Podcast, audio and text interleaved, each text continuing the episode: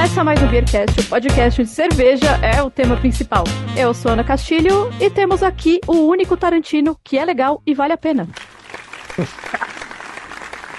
Sou contra! Eu gosto de todos os. Todo mundo da família Tarantino. Todos eles dos de Hollywood e os que fazem cerveja.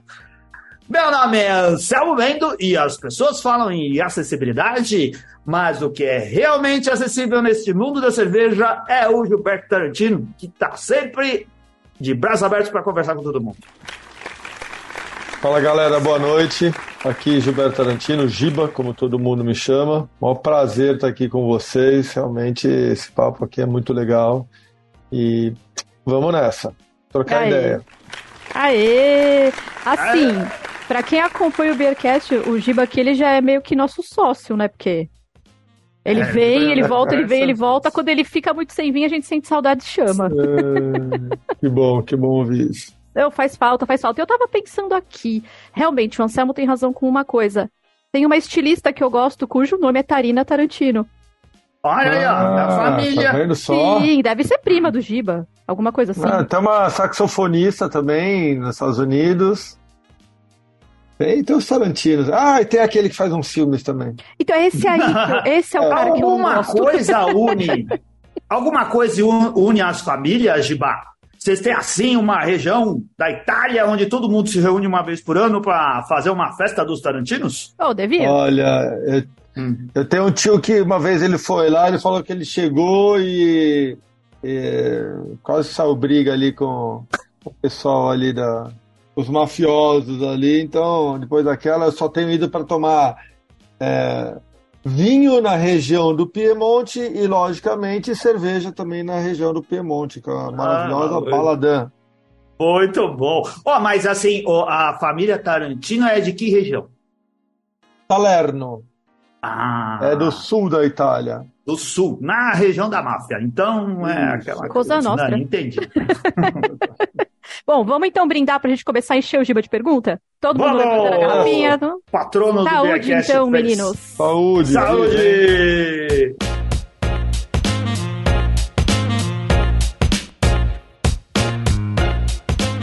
Qual patrono, Selmo, fez cerveja pra você? É da Birra Moretti, mas o italiano que está Ah. aqui entre nós, o Marcelo Moretti, que é nosso querido cervejeiro caseiro. Adivinha que estilo, Ana Castilho? É uma APA. Acertou! o especialista Marcelo Moretti que faz APA. Essa daqui estou mostrando para a câmera, para quem nos acompanha no YouTube. Não sei se dá para ler, mas está escrito aqui: lavanda com anis. Ele Hum. virou assim Olha todas só. as possibilidades artísticas no desenvolvimento de receitas de APA. E aqui ele misturou as duas coisas, não sei. Ele me deu já faz tempo essa cerveja e eu Sim. fiquei um tempo que eu não estava podendo beber e aí ela ficou muito tempo lá na geladeira.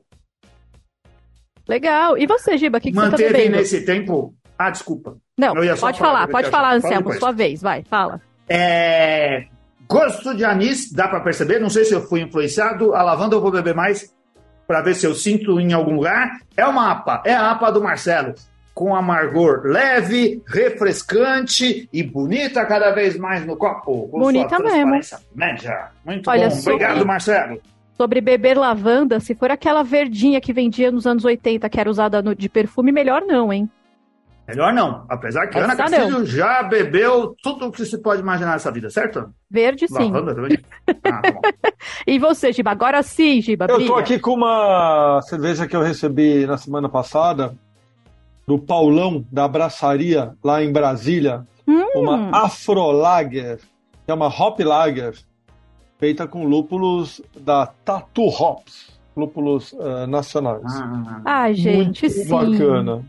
E aí, sensorial bacana, como é que tá?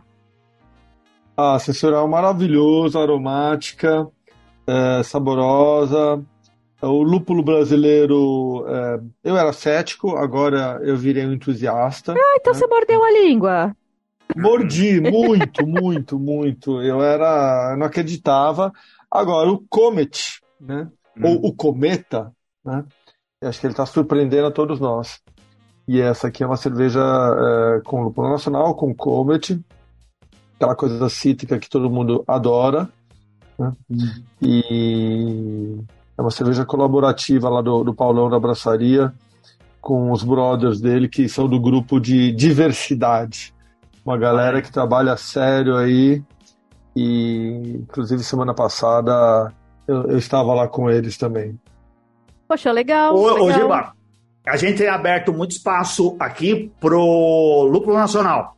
Nós Uhum. também, há tempos atrás, se tratando de podcast, nas nossas conversas aqui, e mesmo com as pessoas que vinham, todo mundo era cético e nós também. A gente não achava que o negócio ia emplacar, que ia ter ah, cultivador interessado em destinar terra, em, em estudar, em, em aprender uma tecnologia para se desenvolver no Brasil. Mas a gente acabou descobrindo que não, né? Que a coisa funciona. E nós temos uma série que a Ana Castilho administrou as pautas e trouxe o Ainda pessoal para estou cá. administrando, só pra pois falar. tenho mais surpresas. Tenho mais Tem mais. surpresas. Ah, A gente já Putz, estamos há eu- quatro programas falando de lúpulo nacional, é, falando da associação, falando da Copa Brasil de Lúpulos e de tudo mais que envolva.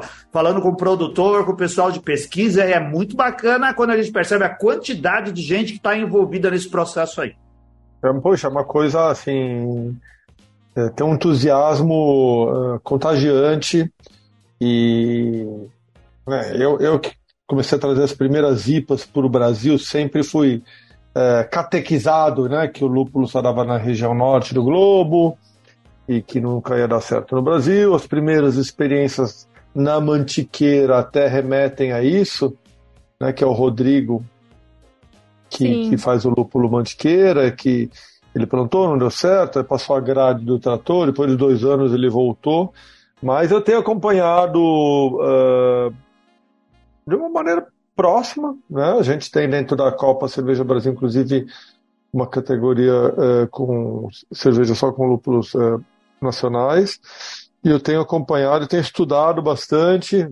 Fui em três fazendas eh, de lúpulo e tô até eh, na pessoa física interessado em investir nisso daí. Eu acho que é um é um segmento aí dentro da cerveja onde aquele, aquela história, né? Terceiro maior produtor de cerveja do mundo, 99,9% do lúpulo é importado. Sim. Ah, Então tem um campo grande Uma aí para estranheza acontecer. nisso. Giba, como é, se envolver num, como investimento nisso? Em que área? Na produção, na comercialização, na pesquisa? Você já faz ideia? Estamos sim, assim, é, a gente é próximo do, da diretoria da Aprolúpulo, né? Legal. por uma maneira bem, bem natural, dentro da Câmara Central da Cerveja. Eh, eu tenho ido a Brasília aí pelos assuntos da Abracerva, acabei fazendo uma amizade bem legal aí com o pessoal da Cerrops, né, que eles plantam lúpulo no, em pleno Cerrado, em, em Goiás, né? E fui viajar com eles, fui visitar duas fazendas, uma delas do Zé Felipe Carneiro, né, que era da Vals. Eh, fui convidado para um seminário de cervejarias e, e torrefações de café, que foi uma coisa muito legal, porque era, era um terço cervejeiro, um terço a galera do, de torrefação de café e um terço o pessoal do agro, né?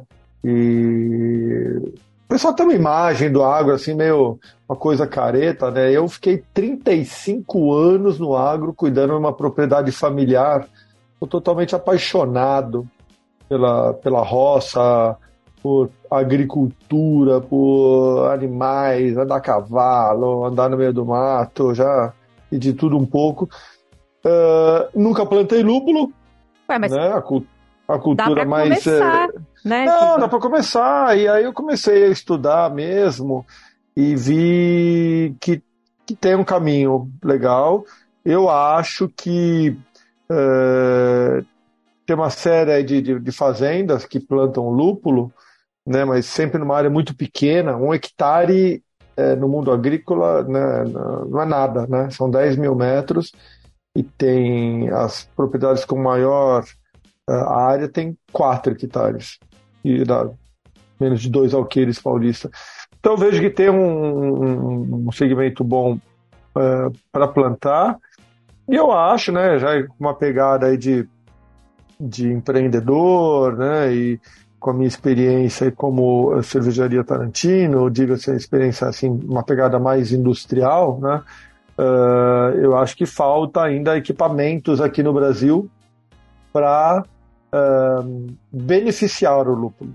Isso foi uma coisa que os meninos hum. comentaram durante um dos Todos episódios que a gente isso. gravou. Eles disseram isso é, pra gente. É, tem alguns equipamentos bem antigos aqui no Brasil. Quando eu era importador, eu fui numa fazenda da Rogue, né, nossa ah. saudosa Rogue. E a, e a Rogue tinha comprado essa fazenda da Bart Haas, que é simplesmente líder mundial de lúpulo. O que eu vi lá no Oregon uh, ainda está longe da gente ter aqui como equipamento. Como lúpulo, acho que a uhum. gente está chegando na mesma qualidade, precisa aumentar a produção, mas como equipamento a gente está muito, muito longe. E é o que acontecia a cerveja artesanal há 10, 15 anos atrás. Exato. É. É, exatamente a mesma coisa. Então tem um campo muito grande para crescer e eu tô, tô olhando isso aí é, com bastante é, atenção e entusiasmo. E acho que tem uma, uma coisa bacana aí para gente aqui no Brasil.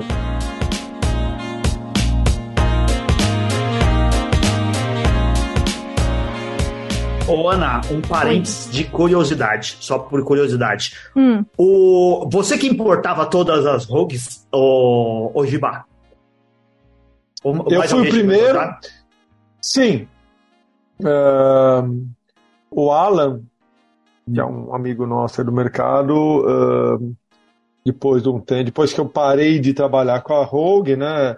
Uh, ele conseguiu trazer mais, acho que uma ou duas vezes um container, uhum. né? Mas, enfim, com a variação cambial, né? Uhum. E com a, a, explosão da indústria nacional, começou a perder sentido, né? Importar. Embora são cervejas é. maravilhosas. maravilhosas. Eu, é, o que eu ia dizer é o meu saudosismo. Eu tenho muita saudade. Sim. Guardo excelentes recordações dessa época, somos órfãos das suas importações, que nos é. fez aprender a gostar de cerveja boa. Puta, saudade Nossa. da que tinha rótulos maravilhosos. As primeiras cervejas que chegaram aqui no Brasil foi Anderson Valley, Rogue e Flying Dog. Sim, Flying, Rogue, nossa, Flying Dog. Chico pra caramba. Da Rogue eram, vieram 14 rótulos diferentes, todos lupulados. Eu me lembro que o, o, o Bob, né? Roberto Fonseca, ele trabalhava no Paladar, no Estadão. Uh, e ele deu minha página, né? Porque só de, de espaço para colocar esse monte de garrafa. Sim. Né, precisava. É, enfim, foi bem legal. Eu, nossa, Dava uma página, uma foto de primeira página. E os rótulos é, eram bonitos, eram coisas que estava acostumado. Tinha aqui. aquela a garrafa que era rosa, que era de é. bacon. Exatamente. Assim, ela me despertava uma coisa assim, porque eu sou vegetariana, a cerveja tinha bacon, mas a garrafa era rosa, era bonita pra caramba. Era linda, era linda. Sabe que hoje em dia a Rogue trocou todas as garrafas por lata. Ah, é? Não tem mais aquelas garrafas lindas, maravilhosas. Trocou toda a produção, virou tudo lata. Ainda, dos tempos, né? Ainda alguns bares saudosistas aqui de, de São Paulo têm lá suas garrafas vazias tem, de jogo. Tem. Eu tinha até pouco tempo atrás uma é. série. Mas chega uma hora que você tem tanta tralha né, acumulada, né?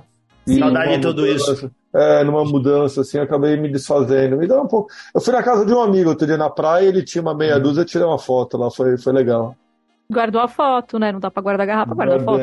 Eu ia na Rua Augusta comer tacos, só Sim. porque lá no lugar que vendia loucos. tacos, do Tô ah, tinha, flying, tinha Flying Dog. Tinha Flying Dog. E Tô eles louco. tinham várias Fly Dogs. E eu não ia lá por causa dos tacos. Apesar que eram bons os tacos. Mas ah, era lá por causa das Fly Dog. Eu que ia... era um ótimo lugar fácil de achar. Por tudo, né? Eu ia pela comida, pela bebida. E depois já tava na Augusta ah. mesmo, então. Ah, já emendava a farra. Ah, Aí. mas bons tempos mesmo. E a gente falando de cerveja boa, de lúpulo brasileiro, disso, daquilo, eu estou bebendo uma coisa que não tem nada de lúpulo.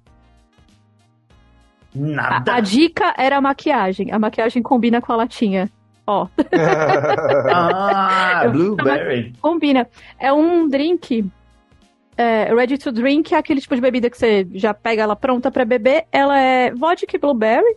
A latinha é pequenininha, não tem tanta caloria, que foi o que me motivou também. Ela é bem doce. Não sei se todo mundo vai gostar, porque é doce, doce tipo refrigerante mesmo.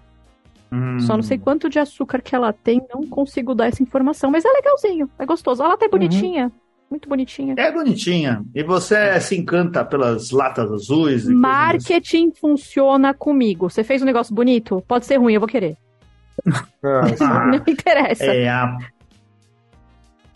hum. Ô, ô Gibá, é, a Bracerva espalhada pelo Brasil. É, a, a ideia de fazer concursos regionais é, pegando forte agora. Isso é ideia sua? É algo que já estava ah, aí uh, fermentando e pronto para retomar depois da pandemia? Ah, assim, é, a ideia, né, assim, é nossa, né? Porque sempre tem um time aí para mas assim, eu, eu fui o, o, o doido aí que falei, pô, é, tá tudo muito concentrado em uma região só do país. É, e eu comecei a conversar aí com uns amigos aí de outras localidades. E o pessoal meio chateado, para não dizer puto, né? Hum. Que estava tudo uh, no sul do país e achando a gente arrogante mesmo né, são as palavras usadas, que achei apropriadas. E tudo está no sul e sudeste. Né? O movimento cervejeiro, a maioria das cervejarias, das 1.729 cervejarias no Brasil, estão no sul e sudeste, vamos dizer, talvez aí, sei lá, 70%. E, e no resto do país, é, conversando aí com outras cervejarias mais afastadas, Uh, o pessoal começou a reclamar e uh, reclamar do valor dos campeonatos, Sim. reclamar da distância, do, do custo para poder participar, falando que era tudo sempre a mesma panelinha. E eu falei, pô, um, uma associação brasileira, ela tem que dar ouvido aos associados, independe se no norte tem é, 100 cervejarias e na região sul do país tem é, 600. Né? A gente tem que é, entender o que está acontecendo. Foi um grande desafio, né? continua sendo, né? porque é, a partir de, de julho a gente está viajando uma vez por mês. Então nós fizemos uh, Espírito Santo, região sudeste, fizer em, em julho, uh, Salvador, Nordeste, em agosto. Acabamos de fazer Centro-Oeste agora em setembro. Daqui um pouco menos de um mês vamos para a região Norte. Uh, finalizando em novembro, uh, Curitiba e a grande final em São Paulo. Agora, qual que é o lado bom? Feedback das cervejarias. Feedback da, das associações locais, porque na pandemia uh, vários uh, núcleos Abracerva deixaram de existir. Sim. E eu, eu, eu, compreendo, eles começaram a montar uma coisa local. Então, no Espírito Santo, por exemplo, tinha lá um, um, uma, um núcleo Abracerva e virou o núcleo das cervejarias do Espírito Santo.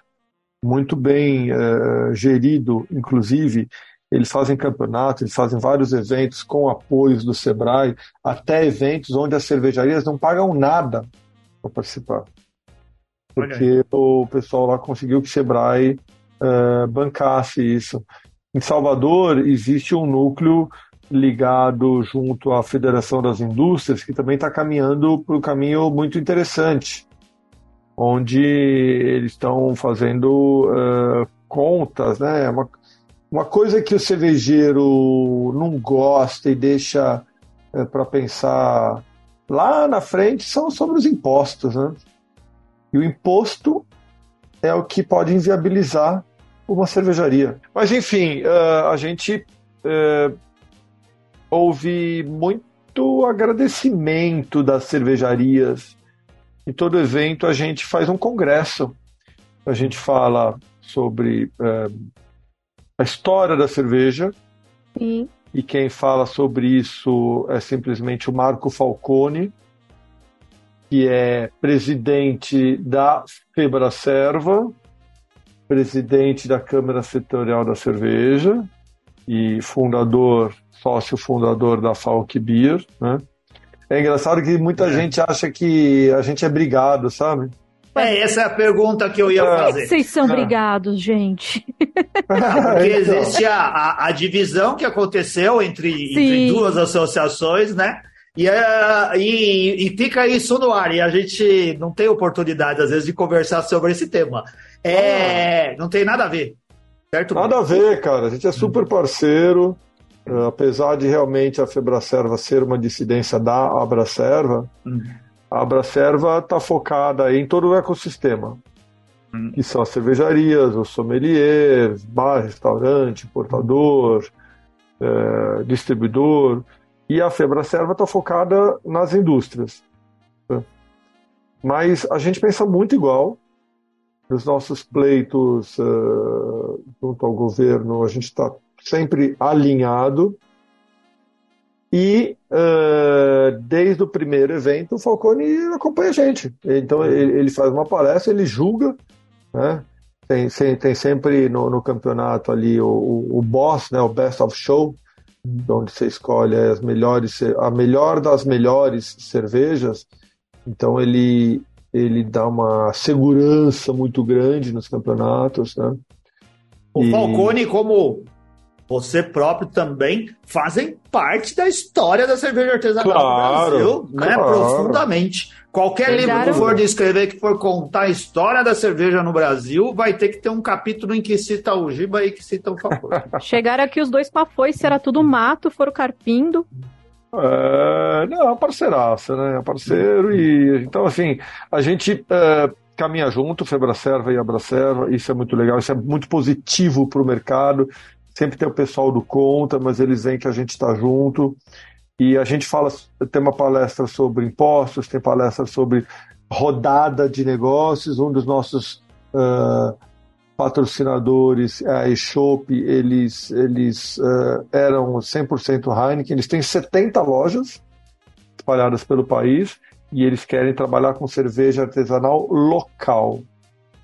Então eles estão ah. rodando o país com a gente e as cervejarias que estão participando da Copa, eles estão começando a conversar para colocar os produtos uh, nessa cidade. Mas eu, a história dele trabalha com o local, isso é, tem, é muito alinhado com o nosso pensamento. Né? A gente fala sobre latas, sustentabilidade, sobre diversidade. A gente leva muitos assuntos é, sobre é, produção, né? a agrária está junto com a gente também. Então a gente acaba levando informação e esses encontros geram muito network. Muito network. Então a gente faz um dia aí de, de, de, de, de, de, de congresso, termina o congresso, a gente vai sempre num, num, num bar local, na happy hour, sempre de quarta-feira, quinta e sexta é o julgamento, quinta-feira a gente sempre também uh, leva os juízes para um jantar, que é patrocinado pela, pela eShop, no último dia, na sexta-feira, a gente termina o julgamento e faz uh, uma festa onde a gente anuncia as cervejarias premiadas e acaba com, com sambinha, com rock and roll, né? um negócio bem gostoso. A gente já fez três, três de seis entregas. Ah, então, muito bom. Isso o... tá bem bacana mesmo. Nada como evento do mercado cervejeiro, Ana Castilho, que tem assim o dia inteiro jogando cerveja, bebendo cerveja, depois tem happy hour com cerveja, depois tem jantar harmonizado com cerveja e depois, para fechar a noite, samba e rock and roll com cerveja. Exatamente. É, eu não consigo passar da segunda metade, né? Ah. Vai chegar na metade ali, pra mim já vai estar tá dificultoso, porque, né, eu tenho um metro e meio, gente, não cabe, então não dá, não tem como. Ah, mas, puta, a gente, a gente se cuida, viu, Ana? Você pode ir com a gente que a gente vai cuidar de você, hum. viu?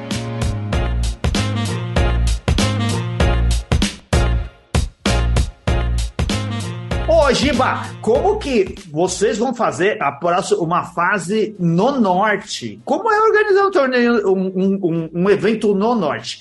E quem que organiza isso? Você toma a frente de alguma área pessoalmente? Quantas cervejarias são representadas? É todo o norte? Tem alguém lá de Rondônia, alguma coisa assim? Olha, é... a gente tem uma equipe executiva, né? Que eu tô em todos os passos, né? Uh, mas quem me ajuda demais é a Júlia Reis, da Sinatra, né? Uma pessoa Ai, super Júlia, conhecida. maravilhosa. Né? Maravilhosa, mega competente. E assim. Nossa amiga e é- parceira. É, ela, e assim, ela se assemelha comigo porque ambos somos muito workaholics, sabe? A gente acorda cedo, vai dormir tarde pensando em trabalho e faz as coisas acontecer. E se não tem gente para fazer, a gente pega e hands-on, mão na massa. Então, e a gente tem outros colaboradores também. Tem o, o Jairo, né? O, o Jairo Sommelier aí que todo mundo conhece, foi campeão. Pintonato. Exatamente. o Eterno Jairo campeão, Pinto né? Eterno Eterno campeão. campeão, Nunca perdeu né? a coroa. manja tudo. De- O de- Gui é o atual agora, E mas ele é o nosso, nosso diretor financeiro, o André Lopes, que é nosso diretor jurídico.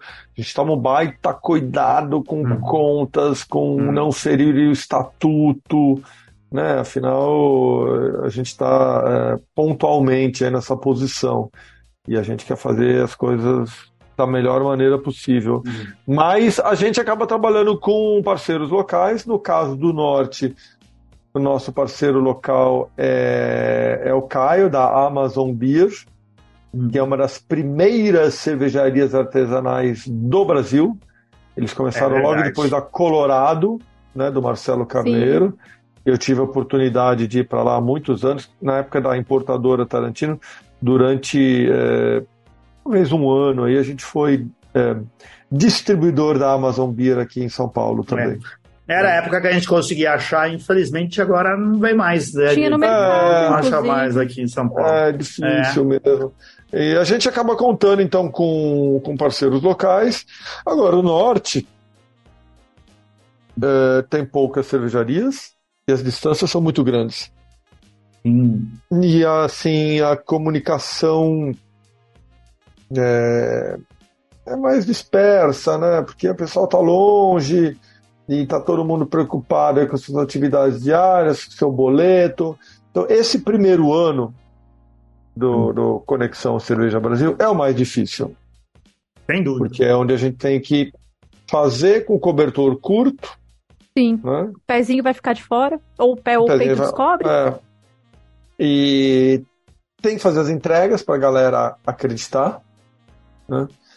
E a gente está fazendo isso. E a gente está realmente Uhum. fazendo as entregas. Cada lugar que nós fomos foi é, super positivo, uma alegria realmente é, muito grande aí, contando com amigos que vão julgar também, pessoas que acaba conhecendo melhor ali, né? Depois você convive aí três, quatro, cinco dias, depois você fica com saudades.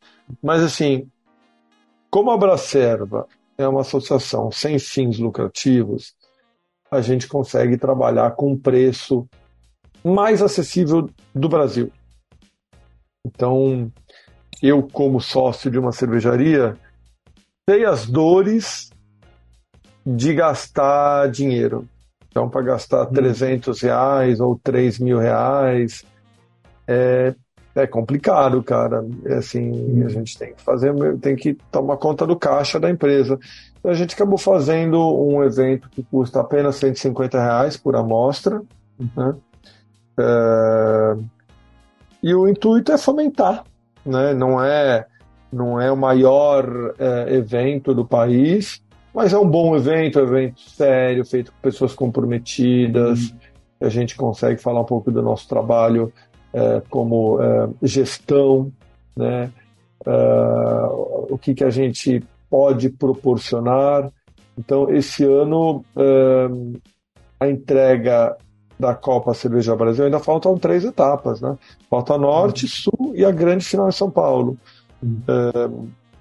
Está sendo um desafio bem legal. Uh, e a gente acabou de entregar também o projeto Manipoeira. Né? Sim, né? que é a Primeiro pergunta ano. que eu estou esperando aqui para fazer. Eu tô esperando você ir, vai, vai, vai, para chegar para perguntar.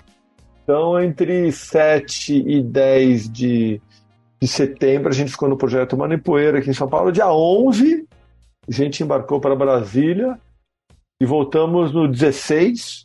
Ainda voltei, que foi aniversário da Tarantino. 17 eu dei uma descansadinha. E aí ontem, dia 18, a gente já cai para falar de etapa uh, do norte, já pensando nas etapas do sul, na etapa de São Paulo. Uh, a gente está desenhando o fechamento, a etapa de São Paulo, com vários eventos também. A gente quer fazer uma, um jantar, né, se a gente conseguir grana, toda aquela coisa, com só de manipoeira, né? Hum. Com, com pratinhos e, e a gente está é, ralando. Vamos, vamos tentar fazer uma entrega legal aí no final do ano também, na última etapa da Copa Cerveja Brasil. E também a gente quer trazer uma reunião da Câmara Setorial da Cerveja aqui para São Paulo. A gente quer fazer a segunda edição do nosso congresso, que no ano passado a Bia Morim ajudou demais, que é o Cerveja é Gastronomia. Ah, a Bia é sensacional, mas só tem, só tem, ah, só tem grande com vocês, né? A Júlia, o Jair, a Bia, só tem gente muito, muito boa com você, então... Ah, obrigado, assim, a equipe realmente é muito legal, pessoas que eu conheço há muito tempo, que eu confio, que não tem preguiça para trabalhar, porque nesse negócio aqui não dá para colocar preguiça. E a gente tem feito aí um, um passo a passo bem é, pé no chão mesmo para construir bases sólidas.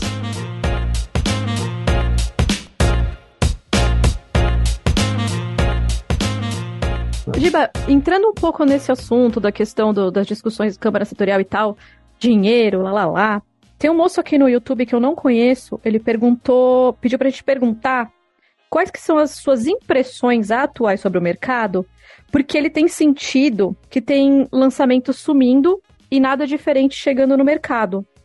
E completa dizendo que tem muitas lojas online que tinham boas variedades de cerveja, que tinha muita cerveja que acabaram fechando. O que, que você acha? Acha que isso é reflexo de alguma coisa? Eu acho que isso está acontecendo no mundo todo, tá?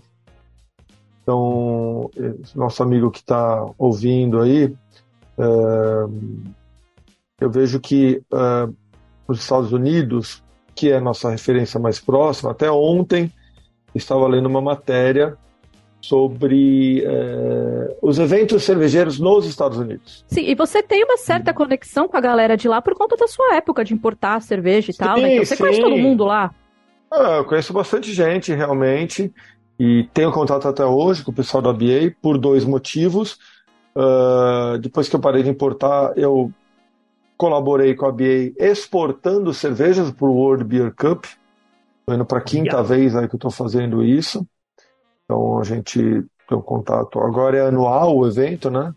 O, e o, desculpa, Bijiba, o que, que é exportar cerveja para o World Beer Cup. O World Beer Cup ele é, é, o campeonato de cerveja mais importante do mundo. É Sim. o campeonato mais prestigiado do mundo. É, novamente, ele é feito por uma associação, de longe a associação de artesanal mais admirada do mundo. Outros eventos, pelos quais eu tenho maior respeito, são feitos por empresas, empresas de evento, empresas que fazem uma série de outros uh, campeonatos, e tudo bem, não tem problema, mas os americanos fazem o mais prestigiado, que é só de uhum. cerveja. Né? Então, é, eles é, realizam o World Beer Cup, onde o mundo todo manda amostras. É, o último evento uh, do World Beer Cup, em números redondos, o equivalente a 12 mil amostras. Blumenau, uhum. que é o maior campeonato do Brasil, anunciou 4 mil. Né? Então, eles estão uh, bem na frente da gente. E tudo quanto é juízo, cara, que assim, tá, julgar no World Beer Cup é que nem juiz de futebol ir para a Copa do Mundo. Né? Então é uma coisa. Assim, entra no currículo e todo mundo quer, quer participar. Você fez Ou, mas, mas aí, aí, aí o que, que você fazia? Você juntava Ah, as cervejas brasileiras A- e cerve- as cervejas, assim, tem uma janela é, Hum. que é em outubro, onde abre as inscrições para o World Beer Cup e as cervejarias brasileiras têm que se inscrever, pagar taxa, tem que tirar um número no FDA, vamos dizer Tá. que seria o nosso É a Anvisa deles, da né? Agricultura, é, é. E ah, aí tem uma, uma janela de coleta. Então eu sou o, o Brazilian Consolidation Point. Ah, o pessoal não manda direto pro World Beer Não. Manda pra você. O pessoal manda aqui para São Paulo. Eu já deixei na Tarantino, hoje eu faço em parceria com a Reale. Então manda para a Reale. E eh, tem duas semanas, tem 15 dias para receber essas amostras. Então vem cervejarias do Brasil todo, né? Cada um. Tem gente que leva no carro, tem gente que leva no avião, tem gente que manda por transportadora. né? Então isso pode chegar em caixa de papelão, pode chegar em caixa de isopor, né? Então a gente não abre, a gente vai montando pallets. Pallet número um, o que, que tem no pallet número um? Tem o nome lá de 20 cervejarias. Chegou em 1,40m, para, porque tudo vai de avião. Caramba! Chegou na altura da Ana? É, para. E aí chegou já aqui. tá pronto pra... Pode me usar. Ó, se você quiser, eu vou lá, vocês me usam de medida. É, Paradinha do lado do pallet. Quando A chega na gente- altura da Ana? A gente, antes da pandemia, a gente chegou a mandar nove pallets de cerveja Nossa, é brasileira. cerveja pra caramba. que é muita cerveja. Então a gente acaba consolidando, as cervejarias mandam, a gente organiza, a gente coloca em pallets, a gente faz nota fiscal, a gente exporta, chama uma transportadora ah, que é ah, contratada pela BA, né? A, a transportadora vai no, no armazém, recolhe, recolheu no dia seguinte, está no avião e depois de 12 horas está sendo descarregada em Denver, no Colorado, Olha, que lá é o que legal. ponto onde todas existem seis pontos de consolidação no mundo. Na América Hum. Latina só existe aqui no Brasil. Então todo mundo manda para lá, mais as cervejarias americanas. Então, eles têm um galpão gigante com muitas pessoas trabalhando, muitas pessoas experientes trabalhando, selecionando os estilos. Sim. Hoje, E aí- o pessoal da América do Sul manda pra você também ou eles mandam direto? Não, não, manda direto para lá, porque é, aqui é, a cerveja para entrar no Brasil tem que ter toda uma documentação que eu não posso receber cerveja de outros países e botar, que não tem nem nota fiscal para mandar. Hum. Ah, Então- mas é assim, é, você acha que isso é um problema? Que isso devia ser uma coisa que tinha que ser mais facilitada ou tá certo? É melhor que seja assim? Eu acho que tá certo. Eu acho que tá certo, porque pode criar muita brecha para para confusão, né? A gente como associação e eu antes de associação, até como importador, assim, tem que fazer as coisas certas, certas, porque é, um dia chega essa conta, se, se faz errado e isso tem é, consequências que a princípio a gente não imagina, né? Então, uma cerveja eh, chegar sem eh, autorização do MAPA, que é o órgão responsável, eh, ela pode entrar e ser vendida sem pagar impostos e a gente se a gente está fudido de tanto imposto que a gente paga, então não é justo com quem trabalha de uma maneira correta. Pode ter alguma coisa na cerveja que eventualmente pode fazer mal para alguém. Então não tem controle. O problema é esse.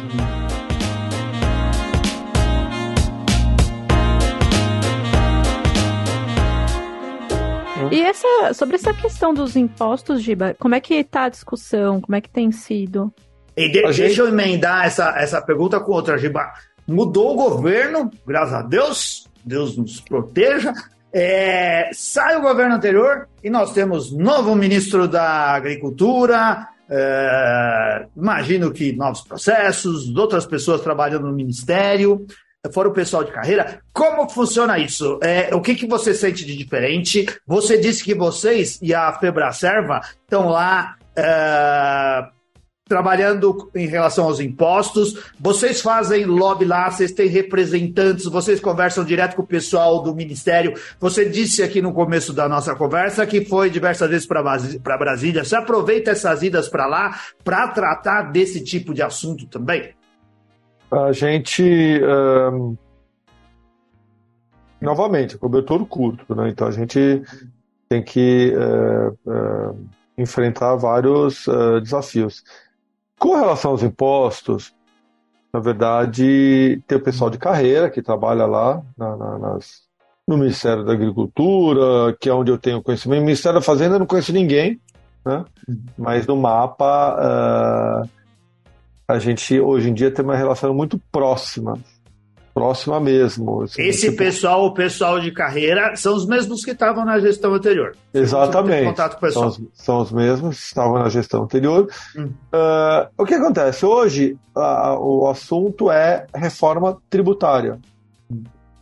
Então, desde outubro do ano passado, uh, graças a Deus, existe a Câmara Setorial da Cerveja, Sim. onde a gente trata os assuntos do segmento independente, né? Tem as, as três grandes uh, cervejarias estão lá, as três gigantes estão lá, é, Ambev, Heineken e Petrópolis, e as pequenas estão lá também representadas pela Abracerva, pela Febracerva, existem outros sindicatos, Sind Bebidas está lá, que está espalhado pelo país todo, e outras associações também, mas a Abracerva e Febracerva que realmente cuidam 100% dos interesses das pequenas ou das artesanais.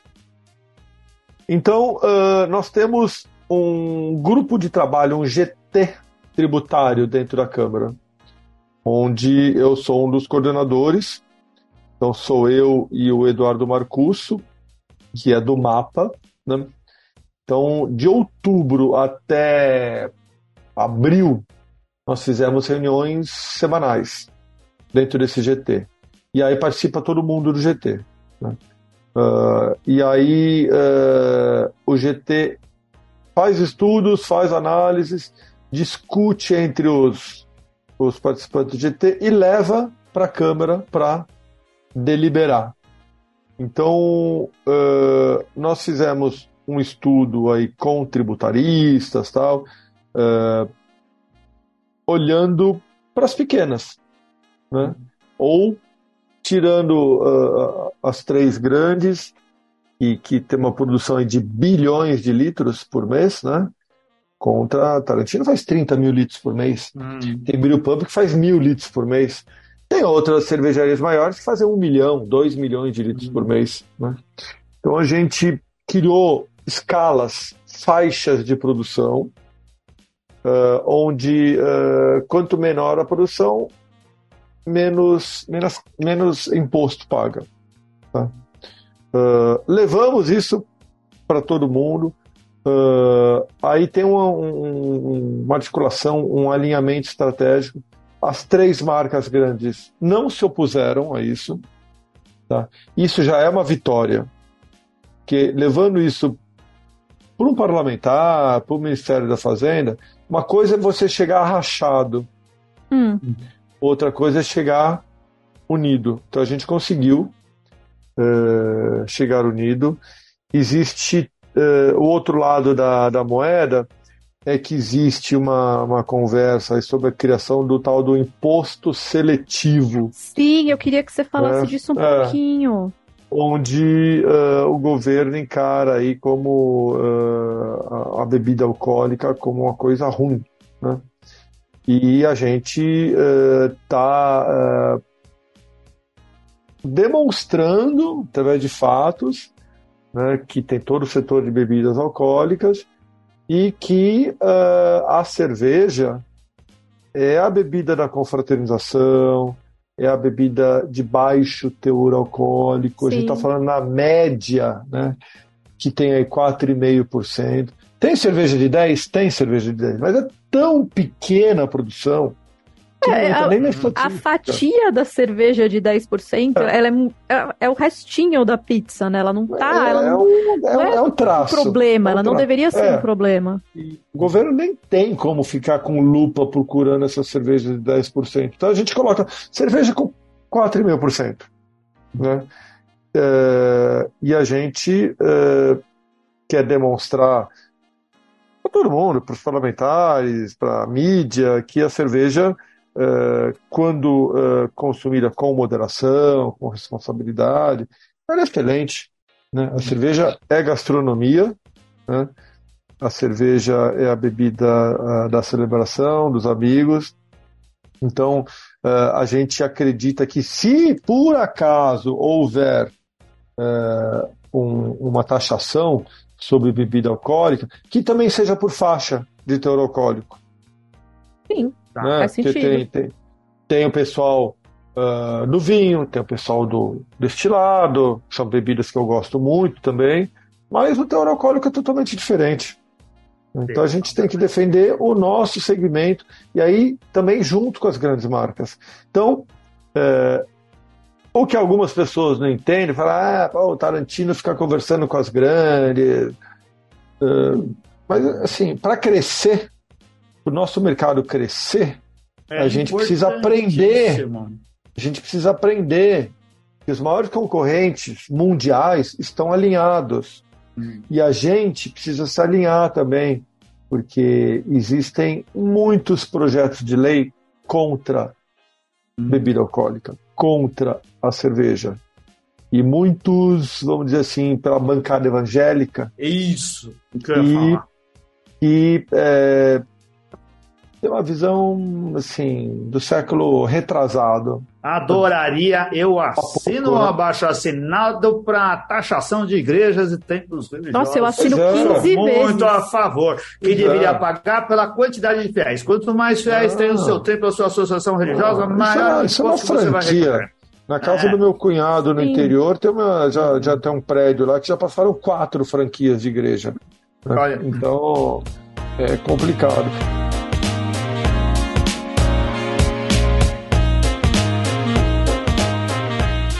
Giba, eu tinha, eu tinha só uma curiosidade que eu acho que ajuda as pessoas a visualizarem como isso funciona e quebrar esse mito idiota achando que, eh, gente, eu tenho certeza que você ouviu, você acabou de falar, né? Mas que eh, dá para ver as pessoas falando isso. Que, ah, tá lá eh, se unindo com as grandes, discutindo com as gigantes que estão. Não, isso é política e política se faz assim, né, na sala, conversando com todos, conversando com seus adversários, conversando tá junto com você, pelo bem comum. É desse jeito que faz. Agora, como funciona a Câmara Setorial? A Câmara, o, o Eduardo Marcusso já esteve aqui com a gente, deu uma entrevista muito interessante. Ouça lá o Beercat 439, ou se você estiver interessado em saber como o mapa trabalha junto com as cervejarias. Foi muito legal o papo que tivemos com ele. Mas a Câmara Setorial a gente ouve falar bastante agora. Não só você diz, ainda bem que existe, é um grande alento, ajuda muito, facilita muito. É, é, a Câmara Setorial, é, existe um espaço físico, existe representantes que conversam o tempo todo, ou ela é um evento? É, existe um dia da reunião lá no, no Ministério da Agricultura e vocês vão todos lá, os representantes de cada setor, sentam juntos para discutir Existem propostas. Dentro do Ministério da Agricultura existem várias câmaras setoriais. Tem do suco de laranja, tem da mandioca, tem do leite, tem do tudo que é relevante no mapa e que, né, que tem toda uma formalização tem a sua câmara setorial. Eu também, assim, eu tô nessa parada aí há um pouco mais de um ano e meio, talvez, né? Porque eu, eu assumi interinamente em janeiro de 22, fui eleito em outubro de 22. Então, no ano passado, eu participei de umas quatro, cinco ah, reuniões da Câmara, onde ah, até então sempre ah, online. Tá? A Câmara, oficialmente, ela tem dois representantes de cada entidade. Tá? Eh, tem entidades que votam, como a gente, e tem entidades eh, convidadas. tá? Eh, então, quem trabalha mesmo, né, tem, uma, tem uma massa aí de umas 30 pessoas que estão em todas as reuniões, que opinam, que aparecem, que além da Abracerva, Abracerva tem o Sim de Serve, a Serve Brasil, Abralatas, Abisidro, Aprolúpulo, como eu falei aí, Sim de Bebidas e outras.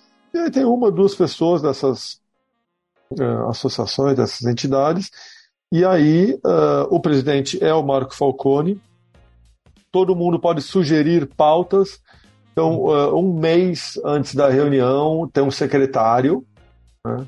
Nosso caso é o, é o Guilherme, ele manda e-mail para todo mundo pedindo pautas, todo mundo pode eh, mandar pautas, às vezes, a maioria das vezes são aceitas, acho que nunca vi nada, ninguém reclamar que enviou uma falta, uma pauta e foi uh, barrada, tá? E a reunião geralmente dura uma manhã, né? e a gente discorre de vários assuntos que incomodam. Então, nessa última, foi a primeira vez que eu fui numa presencial foi uma experiência legal. Fomos lá, eu e o Falcone, a gente estava no mesmo hotel, fomos lá no Ministério da Agricultura e tem uma sala, aquela salona gigante, mesa em U, com duas televisões no piso, um telão lá no fundo e com uma plaquinha ali, Abracerva, Febracerva, no caso do Falcone, presidente, indicando as pessoas, mas a maioria das pessoas está no online, né? Tá pelo país inteiro e a gente fica discutindo as pautas. Então, nesta última reunião, nós discutimos a criação de um uma aproximação, uma criação de um grupo de trabalho com o Ministério da Fazenda. Porque a gente pensa sempre em falar aí com os deputados, com os senadores, mas uh, a verdade é que uh, a gente precisa passar informação para os técnicos da diferença entre uma cerveja artesanal e uma mainstream. Que eles acham Sim. que é tudo a mesma coisa. Uhum. Eles acham que é todo mundo do tamanho das grandes cervejarias. Então a gente quer uh, levar esses técnicos para visitar as indústrias, para visitar os eventos que a gente faz do, do, do, da Conexão Cerveja Brasil, para eles verem como é um campeonato de cerveja, para eles ouvirem um pouco as dores né, que a gente fala aí do, aumento do teto do simples, né? esse negócio não sai nunca, está 15 anos parado. A gente fala aí do, do ICMS, ST, então a gente uh, sugeriu isso, criação de um GT com, com o Ministério da Agricultura. A gente sugeriu a criação de um KINAI específico para cervejas artesanais. Isso é uma coisa importante. E ela é importante por quê? Porque em alguns órgãos está tudo classificado como cerveja. Sim, é, bebida mista, várias outras coisas, né? É, sabe o que na é importante é. na hora que você vai abrir a sua empresa? Você precisa Sim. definir como ela Isso, se encaixa na tributação. Mas no nosso caso, por exemplo, os três estados do Sul, Rio Grande do Sul, Santa Catarina e Paraná, juntos conseguiram um acordo com a Secretaria da Fazenda, onde eles têm uma redução importante de CMS ST. São Paulo não tem hum. nada. Aí eu vou conversar aqui em São Paulo, o secretário de São, de São Paulo fala isso. O Estado arrecada mais, abaixando o imposto. E aí nossos amigos uhum. lá da Associação Gaúcha das Microcervejarias, é, quando eles vão no presencial, eles pegam um técnico que ele consegue separar ali por CNPJ, tal, quanto que cada um recolhia antes e depois que reduziu a tarifa. Só que quando você entra no computador para pegar essa estatística de longe, é tudo a mesma coisa. É, é, o KNAI, eles entram pelo KNAI, aí o KNAI é o mesmo. Então, se a gente tiver um KNAI diferente, até para levantamento de estatística, é importante. Outra coisa, o IBAMA cobra uma taxa de fiscalização ambiental que ninguém sabia que existia. Eles começaram a cobrar recentemente. Algumas cervejarias no interior de São Paulo já receberam uma notificação. E o IBAMA também manda uma cobrança igual para todo mundo. Tanto faz. Se for uma mega cervejaria ou uma pequena. Chega um boleto lá e aí tem colega nosso aí que tem 30, 30 mil, 40 mil, 50 mil reais para pagar. Porque é o mesmo que KNAI. Então, a gente. Todo mundo fala, ah, precisa ter uma definição de cerveja artesanal no Brasil. Galera, esse é o país da burocracia. Hum. Esse é o país com a carga tributária mais difícil do mundo.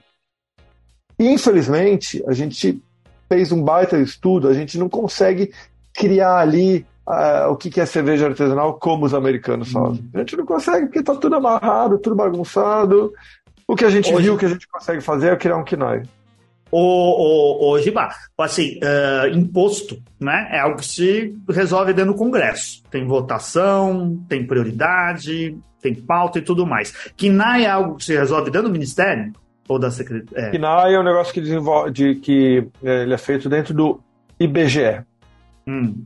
É o IBGE. Isso- A, a gente tem que entrar com um pedido, isso tem um processo que leva aí um, dois anos, né, alguma coisa assim. Esse foi o tempo que a gente levou para conseguir o KNAI de sommelier de cerveja. Hum. Então o caminho é o mesmo, né? A gente tem até contato dentro do, do, do BGE que já fez esse processo e a gente quer, gostaria muito de repetir isso daí também. Então o nosso objetivo, a, a gente quer, é, Hum. a conclusão é que a gente vai internamente conversar um pouco mais sobre isso, sobre o KNAI de, de cerveja antes de tomar a, decisão final. Mas Todas as outras, as outras coisas, coisas complexas, como enquadrar cerveja em, em normas tributárias ou em impostos específicos, e que envolvam o Congresso, quem faz essa, essa mediação é diretamente a, a, a Câmara Setorial, é o Ministério, ou em algum momento vocês têm ah, proximidade com o grupo de trabalho dos deputados ou do Senado, ou seja lá o que for, que Olha- chega mais perto de quem vota. A, a gente não tem essa experiência toda. Quem tem Hum. a experiência toda é, é Serve ou Serve Brasil. Tá. Porém, a gente trabalha em conjunto com eles também. Tem várias pautas que, por exemplo, em São Paulo, surgiu aí um, um projeto de lei eh, proibindo propaganda de cervejaria em eventos ou na rua. Então, por exemplo, vai ter uma feira na Vila Madalena. Vai parar um food truck ali com a marca? Não pode. Ah, Mas por quê? Eu não fiquei sabendo disso. Por que que não pode? Ah, porque tem um vereador que teve a brilhante ideia de falar que não pode propaganda de cerveja eh, em um via vereador pública. da bancada evangélica. Foi lá. E aí, e aí isso afeta. Todo mundo acha, ah, pô, então vai pegar aí, as grandes não vão poder mais colocar, eh, sei lá, propaganda em ponto de ouro, tudo que tiver na rua. Só que, se chegar um fiscal e encontrar uma marca de cerveja numa feirinha de gastronomia na, Praça do Pacaembu, e o cara tá com a placa, ele vai lá, tum, ao tu, cara. Né? E o problema é que isso daí dá ibope, isso daí é, apaga outros problemas, né? Sim. Então é que nem a história aí de um, de um- de um deputado aí que está querendo é, criar problemas aí com em relação a relações homoafetivas, né?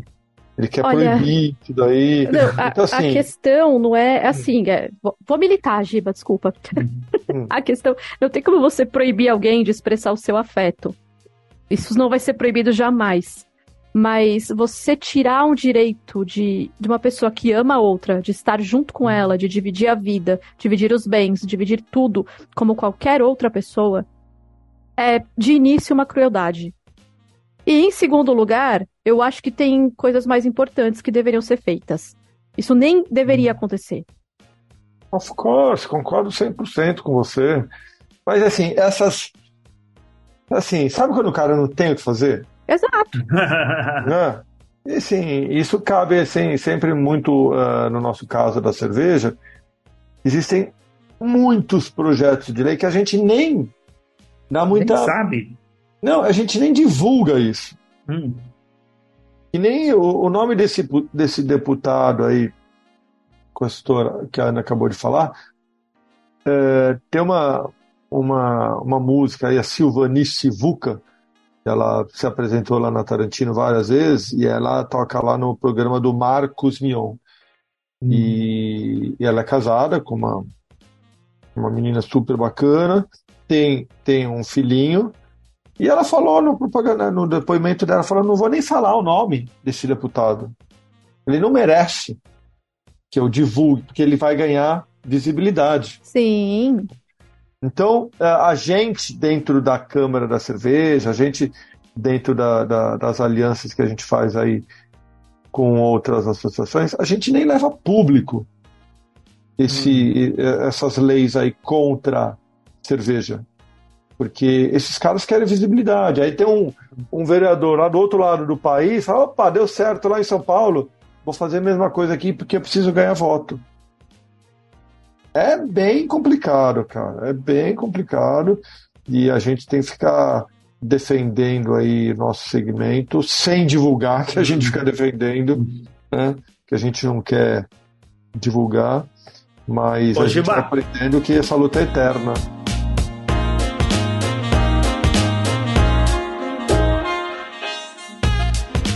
Eu tenho uma, uma, outra curiosidade a respeito disso. A gente vê aí as, as viagens do Lula e de outros presidentes que não merecem ser citados. Qualquer encontro internacional, Lula lá na ONU, Lula tinha mais de 50 encontros bilaterais é, com representantes de vários países. Existe encontro bilateral no mercado de cerveja? O pessoal da Ambev chama você para conversar antes da reunião da Câmara Setorial? Ou essas coisas. Hum, não... Olha, sim, não é. Na verdade, sim, não existe um papo antes da reunião. Existe é, um papo durante é. o ano todo. Hum. Isso existe O tempo mesmo. inteiro, então. O tempo inteiro o tem tempo uma troca. Inteiro, o tempo inteiro tem uma troca. A gente. E tem algumas coisas que o mundo moderno pede. Então, tem dois caminhos. A gente pode ficar brigando a vida toda falando que ah, esses grandes, filha das putas, ou então chega assim, grandes, seguinte, ó, uh, negócio de exclusividade. Incomoda. Né? Sim. Tanto a Bev quanto Heineken flexibilizaram bastante. Petrópolis eu não cito porque ele não, não, não, não judiou tanto. Mas tanto Heineken quanto a Bev flexibilizaram bastante. Uh, o que eu sempre falo para os nossos associados, assim, tá, você quer entrar em algum ponto de venda que tem exclusividade e o cara quer comprar de verdade, porque eu já fui, eu já vendi muita cerveja e às vezes o dono do bar, do restaurante, ele usa umas desculpas só para você para encher o saco dele. Sim. Né? Quando o cara quer comprar de verdade, eu entro em contato direto com essas indústrias e intercedo e uh, sai negócio. Então, uh, tem essa história da flexibilização. Uh, não é que é uma coisa simples. Tem ainda uma ginástica para ser feita para esse negócio acontecer. Mas tem, e, e tem muitas cervejarias de amigos aí que já fizeram o teste. Algumas tiveram sucesso. Não posso citar nomes, mas Algumas tiveram sucesso e não acreditaram. Então, eu acho uma puta sacanagem quando é. vocês vêm aqui e falam, não, aconteceu X coisa, mas eu não posso falar quem foi. Eu não posso falar quem... Eu acho uma ah, sacanagem tremenda, mas tudo é. bem, não pode, não pode. Próxima Ô, vez eu vou perguntar antes. Deixa eu te falar, você falou da manipoeira, mas você falou só um pouquinho. Você falou só um, Vamos uma lá. sucrinha. Ó, Fala mais um pouquinho aí. horas aqui para falar não, tudo. Assim, tá? o que esperar? Porque eu ah, é, Ana, bom. você tinha falado que o Giba tinha compromisso. A gente já tá às 9h20. Podemos é. fazer essa última parte e a gente é, acaba. Última, última das últimas Eu tô tranquilo, eu tô tranquilo. O que esperar? É porque Olha... assim, a gente acompanhou de perto a Manipoeira desde o começo. Uh, Giba, aqui em São Paulo a gente foi lá na Cervejaria Nacional. O Giba tava lá no a dia com a gente. Ah, o Giba tava lá. Tava lá. Então, a gente foi lá. Giba, desculpa a, memória do Anselmo, é que você sabe, né? Não, não, ah. mas é de qualquer forma para os nossos ouvintes, não para o Giba, para os nossos ouvintes, que é quem estão nos ouvindo agora. A gente tava lá no lançamento na, na Nacional, na inoculação da levedura dentro do barril, que é, para quem não sabe, é, é um, foi uma atividade, um evento, uma ação promovida pela Abracerva, em que os cervejeiros do Brasil se reuniram para produzir uma cerveja semelhante que tivesse um caráter nacional e um caráter do seu terroir, daquela do que é produzido lá na sua região. Então, se usa lá um, um, um, um insumo que vem do, do processo de produção da mandioca. É o caldo é, aí... quando a, que sai, aquela É, o caldinho da, da mandioca que sai da, da moenda. Uhum. Né, no processo de fabricação de farinha e de coisas que se faz com a mandioca, e todo mundo produziu uma, uma cerveja a partir disso e a partir de determinadas leveduras. E aí você uh, teve a sua produção local, com cervejas selvagens, né? Sei lá exatamente quais leveduras cada um usou, mas era um processo que todo mundo estava junto para criar algo que pudesse ser comparável. E a gente teve lá nesse processo. E aí se passou um ano, a gente está abrindo as garrafas dessas cervejas, abrindo os barris. E como que você viu isso, Giba? Funcionou? Olha, é, essa, esse foi um, esse projeto foi criado pelo Diego Simão da, da Coisa, Coisa Linda. Linda. É, é, Zalas também colaborou, um monte de gente ajudou também. E foi uma das coisas mais legais que eu vi aqui na nossa cena no Brasil. Porque, é, primeiro, foi um negócio feito pela associação, com participação de mais de 50 cervejarias de norte a sul do Brasil. É, cada um foi no, no seu uh, moinho local para conseguir extrair a manipoeira. Cada um usou, né, depois do, do, processo de fermentação, cada um deixou maturando no seu barril de madeira e Isso. previamente passou rum, cachaça, whisky, uh, enfim, uh, bebidas uh, diferentes. Entre no Instagram do Beercast, você vai ver lá o barril da manipoeira daqui de São Paulo. É, e, e nós é, conseguimos fazer uma, uma parceria muito importante com o Conselho Federal de Química, o CFQ, onde a gente participou de uma licitação e pegamos primeiro lugar. E com isso a gente conseguiu realizar um evento histórico que uh, ia ser num lugar, acabou atrasando, aí não tinha lugar. Eu não queria levar para Tarantino, mas até colegas de outras cervejarias indicaram a Tarantino como né, um, um, local aí uh, que tem espaço para receber as pessoas. Então a gente fez um evento uh, onde uh, nós realizamos em paralelo duas aulas era uma aula na sala superior e uma aula no pátio, que vocês conhecem bem, uh, com temas interessantíssimos, interessantíssimos, inclusive com a presença de um pessoal do Peru, de um pessoal da, da Bélgica e palestras de pessoas do Brasil inteiro. Eu, eu, eu gosto muito, é, assim, eu não sou o técnico, né, não sou o cervejeiro, mas eu gosto muito quando começa a falar da, das madeiras e das madeiras brasileiras. Tem cada aula de madeira, fala um monte de aula de levedura, o Junqueira e a Fernanda também falando sobre, sobre a parte de, de degustação, cursos mesmo para formação de juiz para esse tipo de, de cerveja. Uh, então foram dois dias de, de um, palestras, um dia no EAP, dois dias de palestras na Tarantino, e culminou com uma das feiras mais legais, uma feira inédita aqui no Brasil, só com cervejas ácidas. A gente ainda tinha pessoal de, de vinho, vinho biodinâmico, pessoal de café. Um baita de um evento legal, histórico.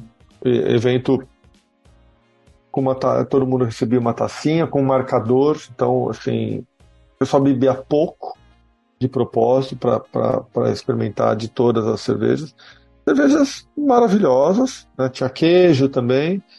E a gente tinha um pouco de cerveja, uh, vamos dizer assim, de linha, né? As, as IPAs, lagers, stout, né?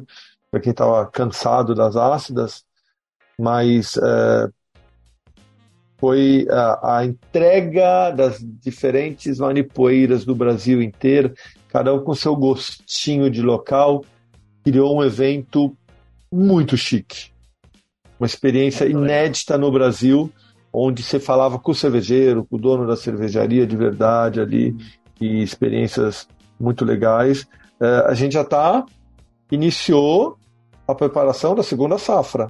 É isso que eu ia te perguntar. Vai Era rolar esse uma o ponto Manipoeira da 2? pergunta. O que Já está rolando, É. já está rolando. Eu- essa barrica é, que ficou vazia para o pessoal fazer o invase já, já recebeu, deve estar recebendo aí a- o segundo lote. A ideia é daqui a um, um ano a gente vai ter safras, né? Olha aí, ó. Safras, safra de manipoeira. Agora, no evento da do final do ano aqui em São Paulo, a gente quer fazer uma categoria. Porque todo mundo que participou no acordo tem que doar ah, uma determinada litragem para a Bracerva. Olha só, legal. E então a gente vai pegar aí algumas garrafas eh, e vai já separar e fazer um campeonato só de manipoeira. Uma edição Olha apenas aqui em São Paulo, campeonato só de manipoeira. E ah, a gente vai tentar viabilizar, fazer um jantar um, só de manipoeiras, talvez algumas outras cervejas, a gente tem que ter consenso nisso, com ah, comidinhas ah, de finger food. Isso a gente quer fazer, inclusive, com renda revertida a uma, a uma instituição de caridade. Aí sim.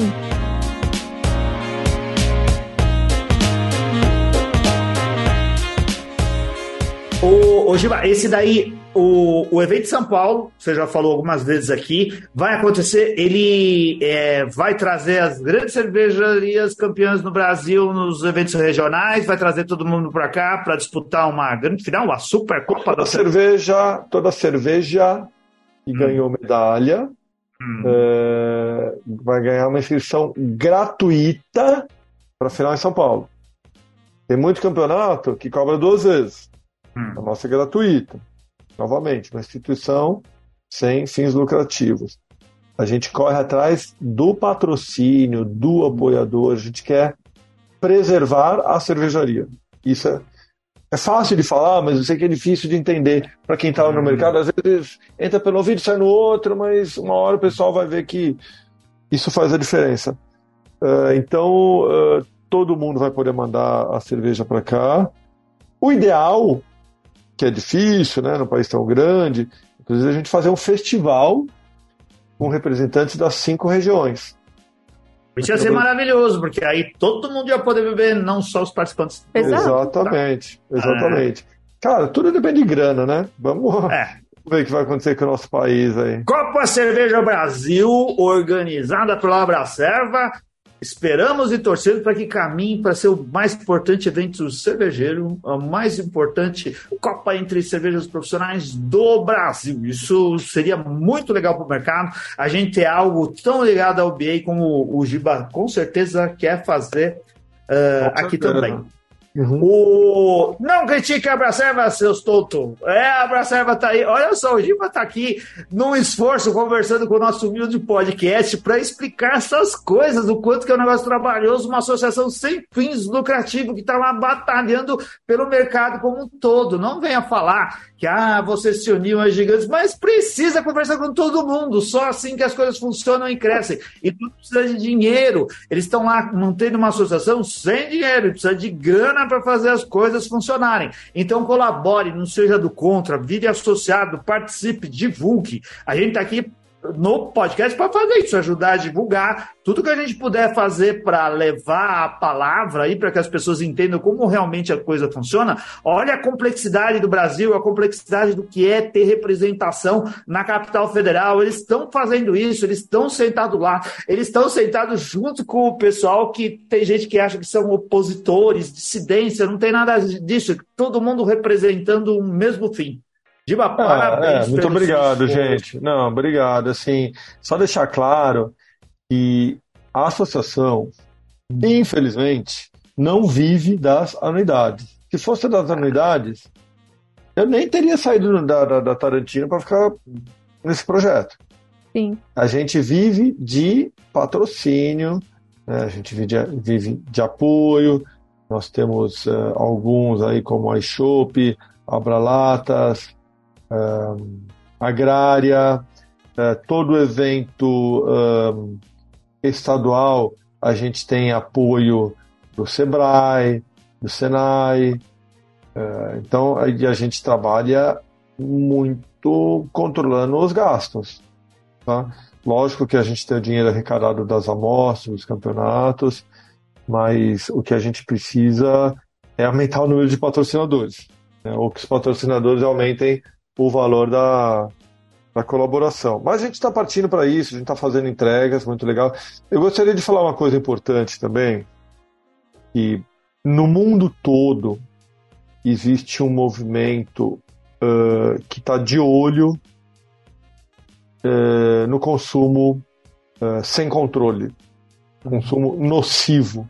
Né? Então é importante a gente falar sobre isso aqui.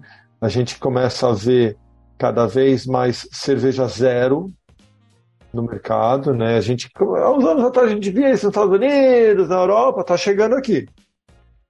Está chegando aqui. Uh, então a gente é, é, é porta-bandeira aí do consumo responsável, é porta-bandeira do se beber não dirija, tá?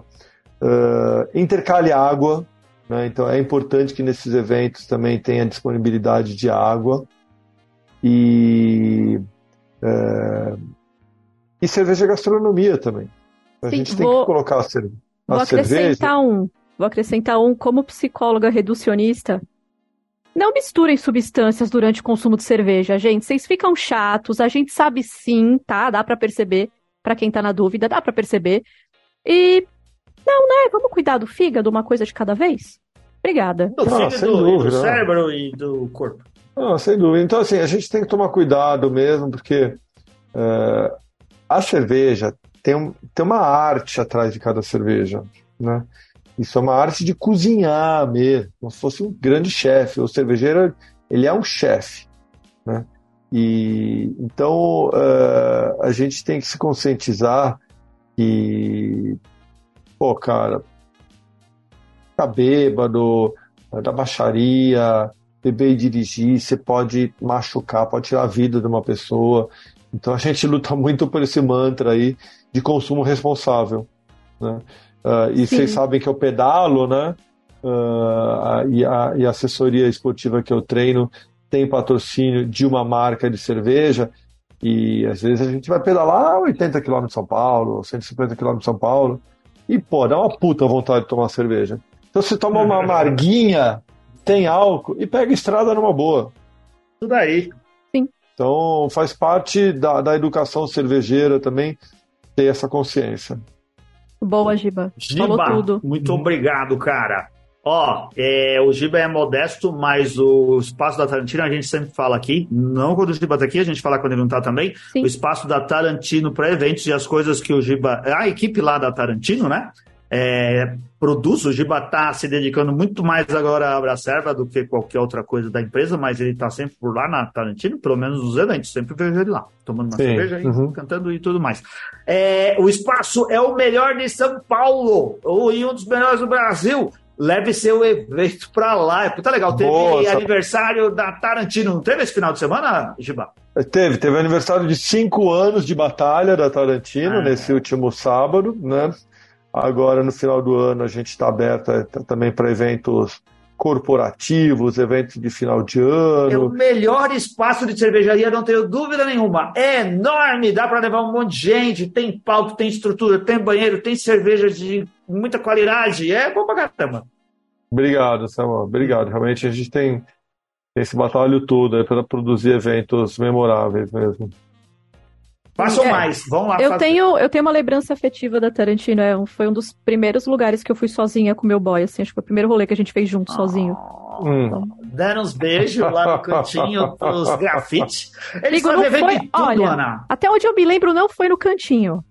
É. Tava todo mundo vendo mesmo, então. É. Eu fui em eventos de grafite de picho. O pessoal fez picho naquela portona que abre pra é. fábrica lá. Foi muito legal. Coisa o pessoal que trabalha lá com o Gustavo no Estúdio Voz, nossos amigos do Estúdio Voz, eles fazem evento de tudo quanto é coisa. É muito bacana. Um lugar aberto, um lugar livre que recebe todo mundo. É disso daí que a gente gosta. Sim, sim. Então esse Valeu, daí, Ana. Obrigada. É... Pô, já? Ah, Poxa, Vamos, amigo, por mim eu ficava aqui três horas. lá a gente vai embora, mas. Não, mais. Ah, pessoal, eu agradeço muito a oportunidade. A gente está tá falando da, do nosso mercado, da nossa bebida tão querida, tão amada, né, que tem tanta coisa. A gente falou sobre lúpulo, a gente falou sobre relacionamento governamental, sobre manipoeira, tem um monte de outros assuntos para a gente falar. Eu agradeço muito a oportunidade aí de poder contar um pouquinho das coisas que a associação está fazendo e também é, sobre o que, que a gente é, busca para fechar o ano e ano que vem, se Deus quiser, a gente dá continuidade. Opa, assim esperamos, Boa. hein? Assim esperamos. Espero que seja assim mesmo. Boa. E se quiser virar patrono, né? Se quiser virar patrono, muda de ideia, ser. porque, né, eu não sei se vale a pena. Mentira!